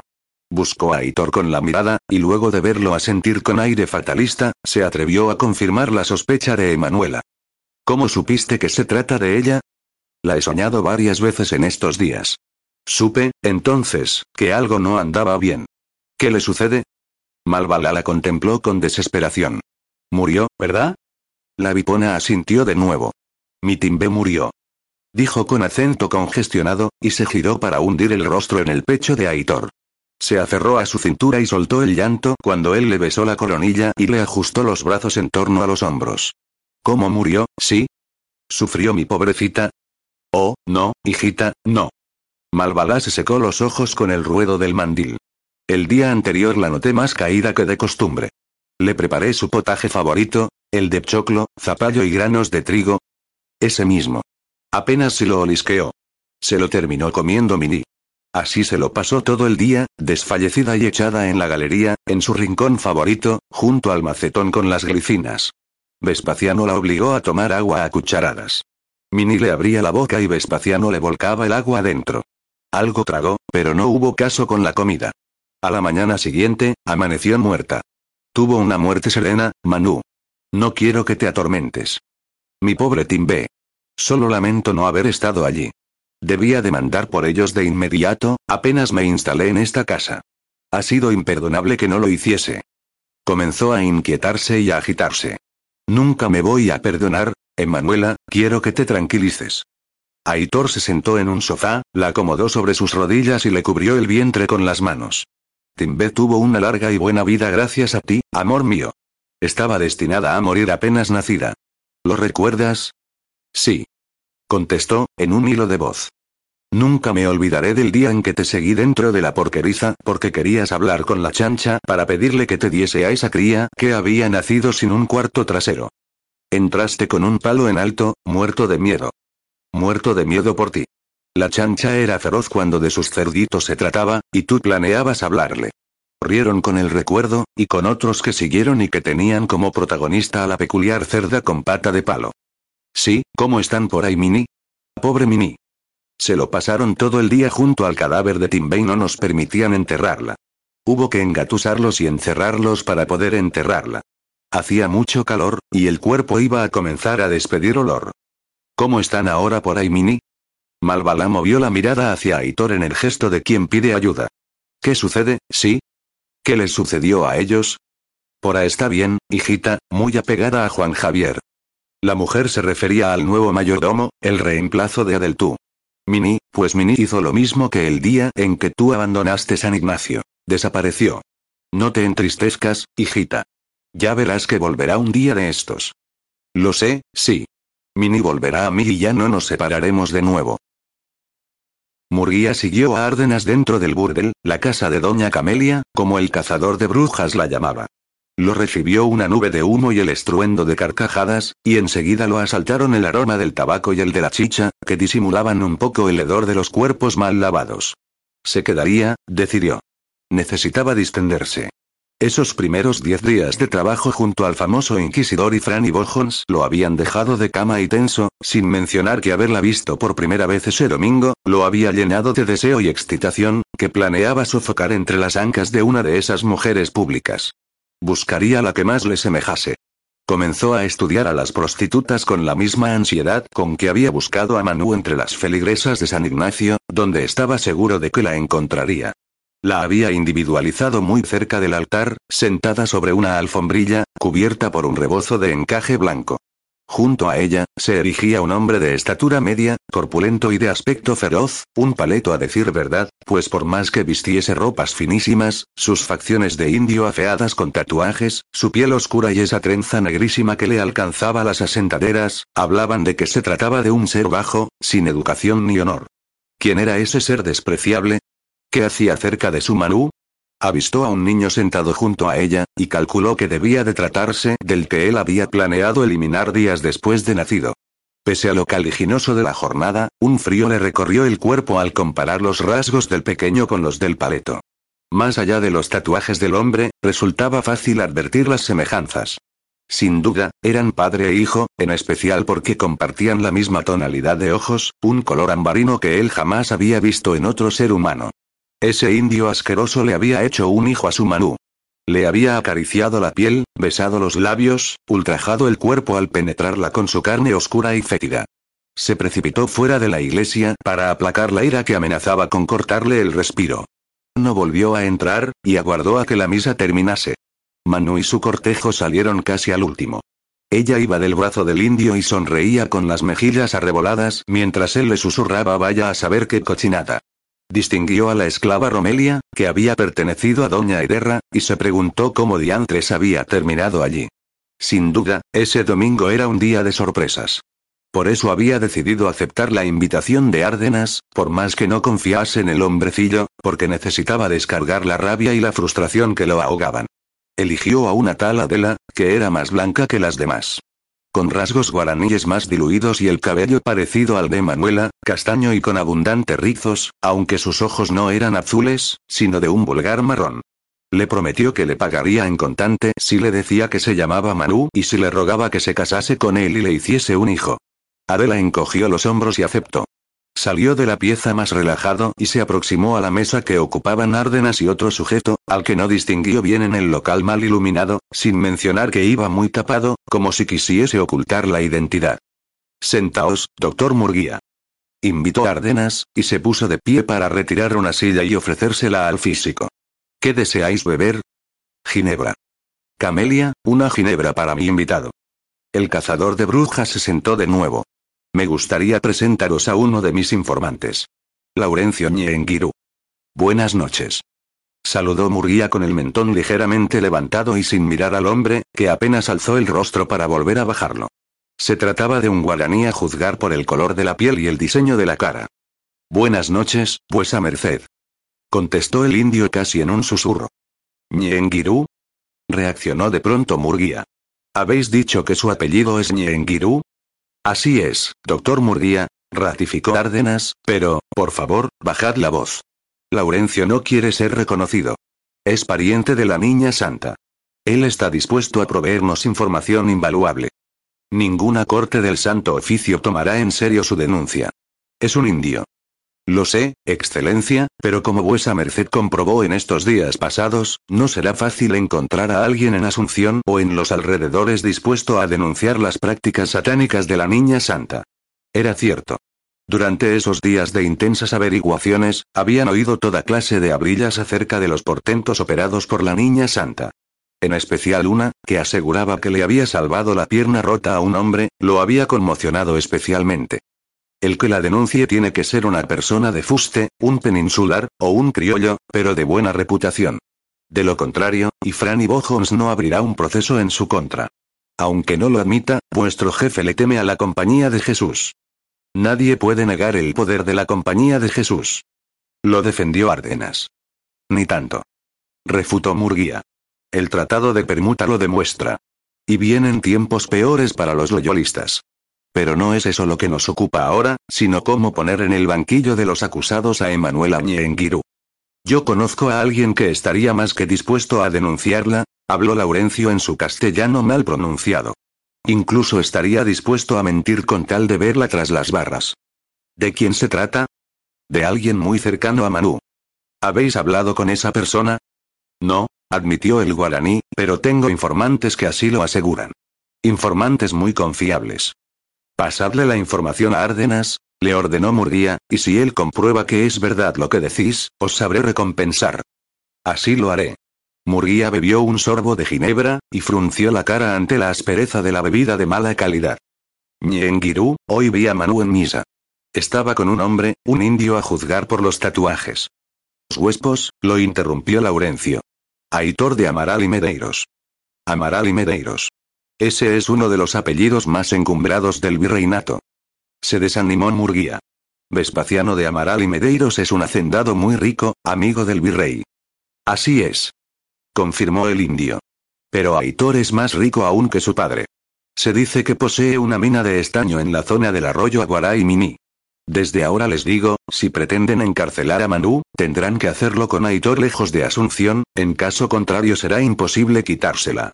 La cuida con la ferocidad de un perro rabioso y hará cualquier cosa por impedir que se la arrebaten. Es un hombre cruel y muy hábil con el cuchillo y el arco. Se abstuvo de mencionar que era un Luisón. Murguía lo desacreditaría, pues, como buen blanco, era necio y, si bien creía a pie juntillas que el pan y el vino se convertían en sangre y en carne humanas, no habría aceptado que un hombre se transformaba en una bestia al influjo de la luna llena. Sé de lo que hablo. Recalcó. No tomen a la ligera mis palabras o se arrepentirán. Lo despertó el gañido de Orlando. Se incorporó y en un instante se liberó de la somnolencia y aguzó los sentidos, en especial los de la audición y del olfato. Con la recámara sumida en la oscuridad, poco veía. Apenas los perfiles de algunos muebles y el del pequeño montículo que formaba Emanuela dormida a su lado. Oyó un golpeteo en una de las contraventanas, la más próxima al tocador, calculó, al que siguió un olfateo proveniente de la puerta principal y un gruñido. Argos estaba en el corredor, alertado de algún peligro. Se cubrió la desnudez con los calzones que halló enredados en las sábanas y abandonó la cama. Extrajo el cuchillo con el que dormía bajo la almohada. El chasquido del yesquero hizo rebullir a Emanuela, que comenzó a despertarse. ¿Qué sucede? ¿Por qué enciendes la palmatoria? Oí ruidos en una de las contraventanas, y Orlando y Argos están inquietos. Se dirigió a la puerta y le franqueó el paso al perro de su hijo. El animal corrió hasta la contraventana más cercana al tocador y se puso a ladrar. Orlando lo imitó. Aitor, se asustó Emanuela, y bajó de la cama.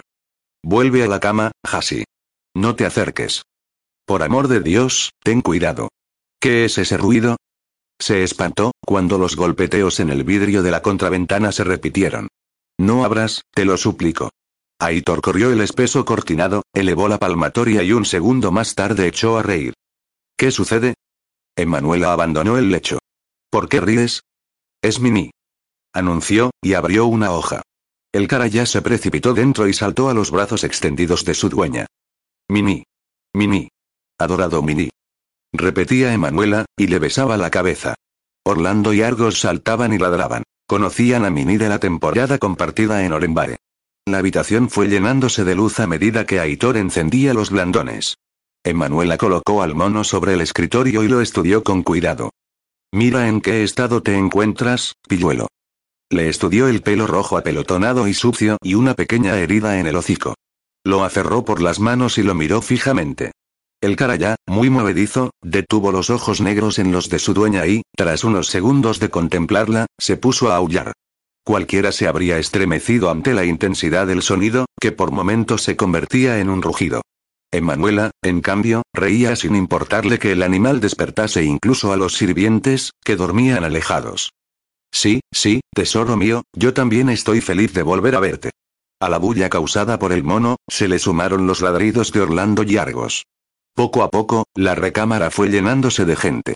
Sobre todo los niños, se regocijaron con la llegada de Mimi, a quien sostuvieron en brazos por turnos no sin cierta dificultad ya que se había convertido en un ejemplar pesado y grande. Doña Inmaculada, por favor, echad trozos de pan en un poco de leche y traédmelo. Enseguida, señora. Romelia, por favor, ve a buscar el aceite de tomillo y un esparadrapo limpio. Sí, Manu. Aitor se ocupó de conducir a los niños a sus dormitorios. Vespasiano y Malvalá se demoraron un momento para disfrutar del reencuentro. Al cabo, también ellos se retiraron. Siendo las cuatro y media de la mañana, todavía quedaban unas horas de descanso. Emanuela sacó la tijera del costurero y elevó el brazo para ponerla fuera del alcance del carayá, que siempre había tenido debilidad por los objetos plateados y dorados. Déjame que te quite estos enredos del pelo. ¿Por dónde has andado? Hueles muy mal, ¿sabes? Ahora mismo te lavaré un poco y mañana te daré un baño. ¿Cómo has llegado hasta aquí? ¿Cómo has hecho para encontrarme? Eres tan inteligente, tesoro mío. Le besó la cabeza y el mono le echó los brazos al cuello. Me alegro de que hayas vuelto a mí. Te echaba mucho de menos. Siento lo de Timbe, Mimi. Sé que la querías, que era tu amiga. El cara ya se apartó y ladeó la cabeza para observarla. La necesitas, lo sé, pero aquí, con nosotros, que somos tu familia, y con tus amigos Orlando, Argos y Mara, no te sentirás triste. El mono sacudió la cabeza.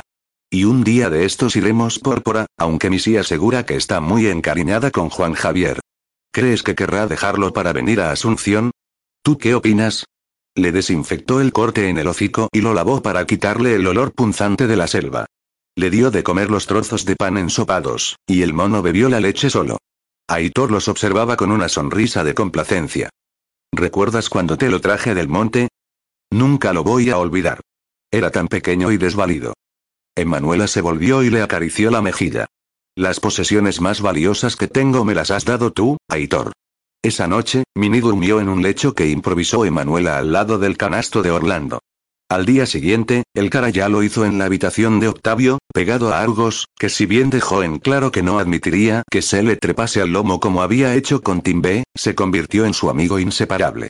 Esos tres iban juntos a todas partes, aún a las clases de violín, donde el mono se lo pasaba trepado al hombro y a la cabeza de Juan, la cola enroscada en el cuello del músico. Después de todo, ese Ñenguirú era uno de sus favoritos. A fines de abril, Emanuela estaba por entrar en el quinto mes de gestación. Las náuseas habían quedado atrás. Se sentía vital, para nada pesada, aunque el vientre le había crecido. Con el rebozo encima, nadie lo notaba, y así salía para hacer sus visitas y mandados.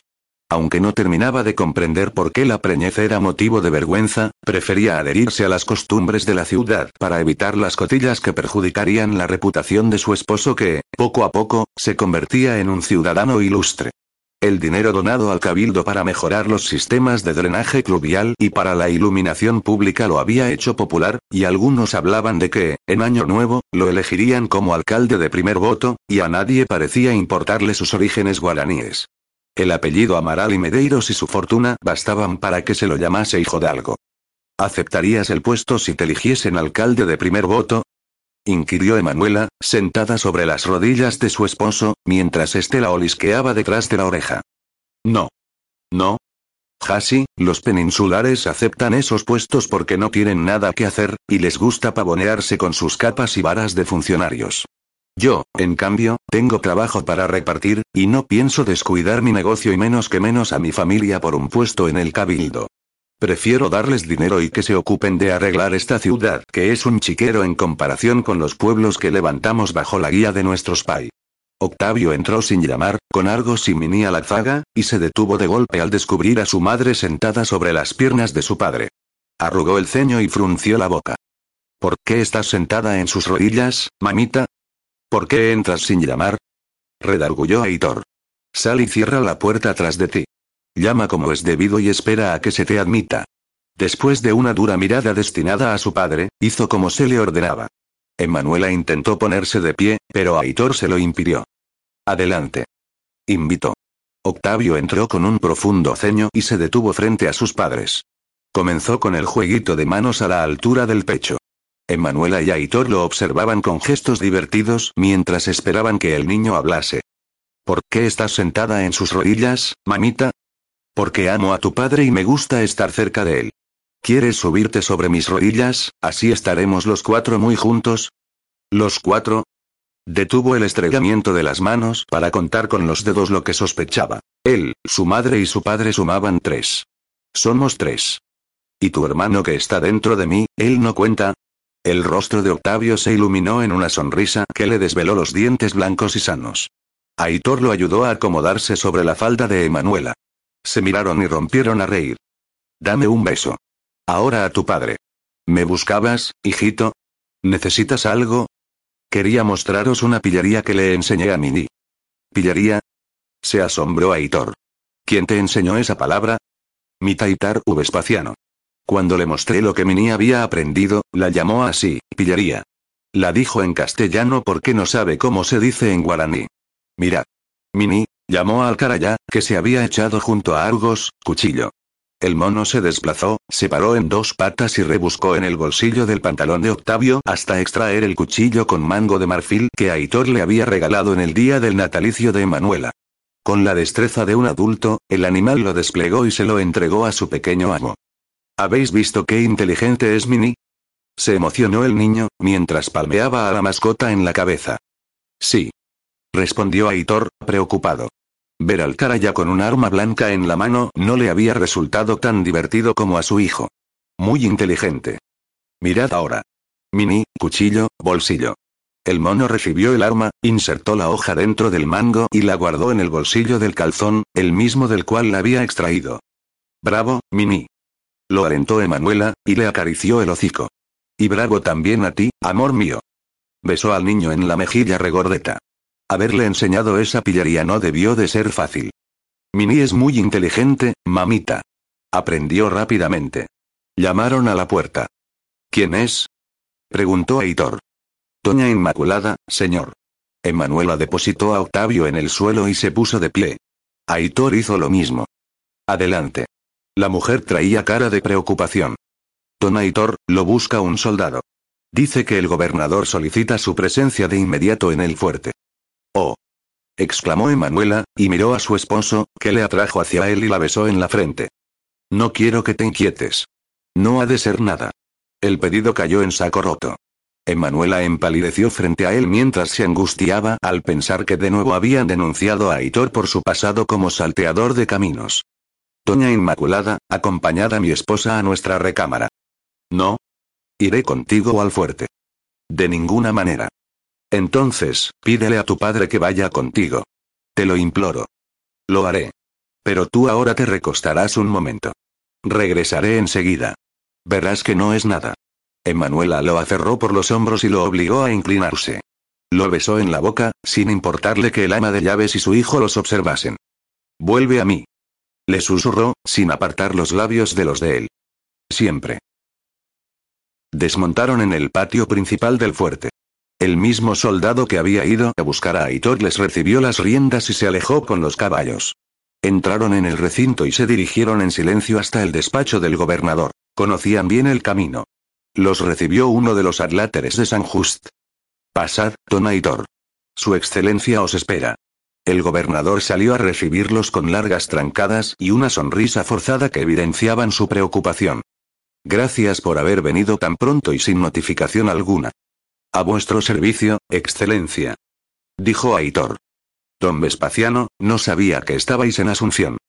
Me lo he pasado en casa de mi hijo, excelencia, jugando con mis nietos. Ah, quien pudiera. Pero pasad, por favor. Sentaos. En ese momento, Aitor advirtió que había otro hombre en el amplio despacho.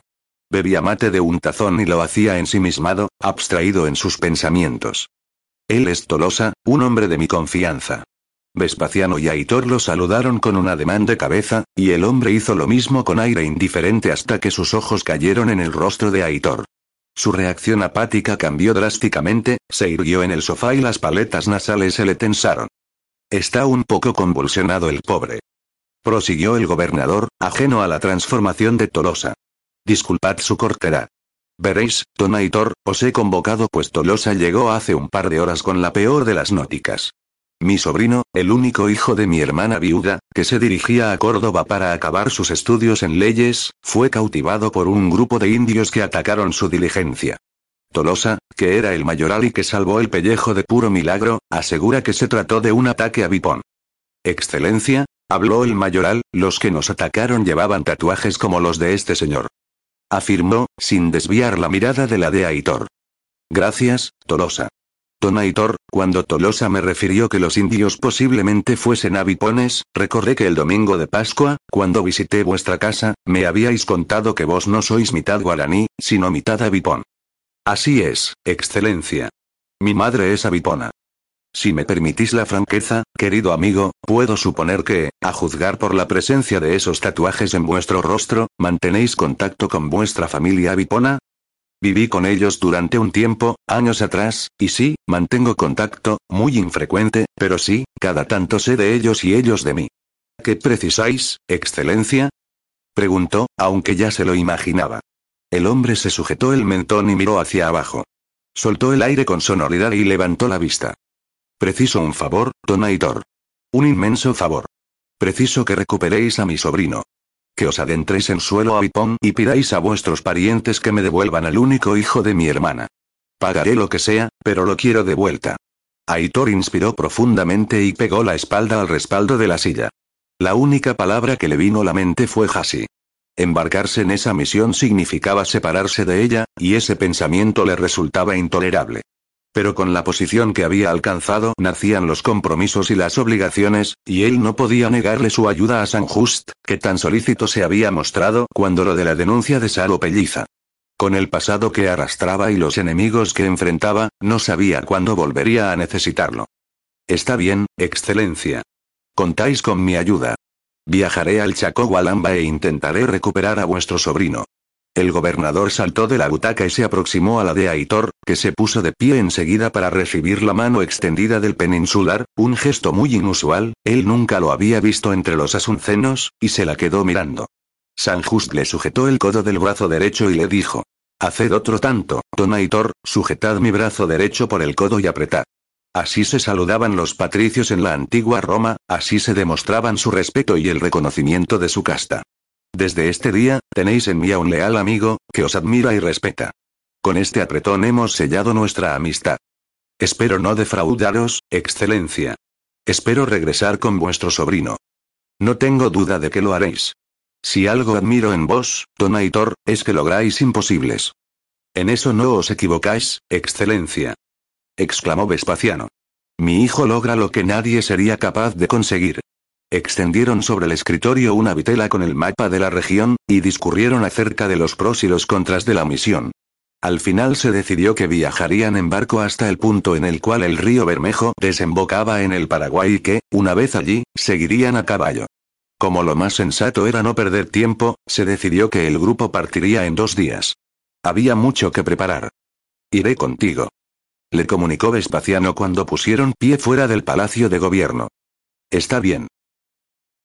Laurencio Nieto vio salir a Árdenas de la fonda donde se hospedaba cuando pernoctaba en Asunción y le chistó. El hombrecillo caminó hacia él y cuando lo alcanzó, echaron a andar en silencio hasta un sitio alejado, donde el tránsito de carretas y peatones languidecía. Estás exponiéndote, Laurencio. Lo reprendió el cazador de brujas. El otro día en casa de doña Camelia y ahora aquí, a plena luz del día. Lo sé, pero me he enterado de algo jugoso hace apenas un rato. Estamos de suerte, Árdenas. Mañana, Aitor de Amaral y Medeiros emprenderá un viaje que lo mantendrá fuera de Asunción al menos dos meses, tal vez más. Es nuestro momento para actuar. ¿Estás seguro? Laurencio asintió. ¿Cómo lo has sabido? Tengo mis fuentes. Son de fiar. Muy bien. Le haré una visita a Murguía y lo informaré de esto. Tú escóndete. No muestres la cara por aquí. ¿Cuándo obtendré mi paga? Quiero mandarme a mudar de esta condenada tierra y, sin un maravedí encima, será imposible. Si la niña santa es apresada, la confiscación de los bienes de su marido será un hecho. Me ocuparé de que una tajada de eso sea para ti.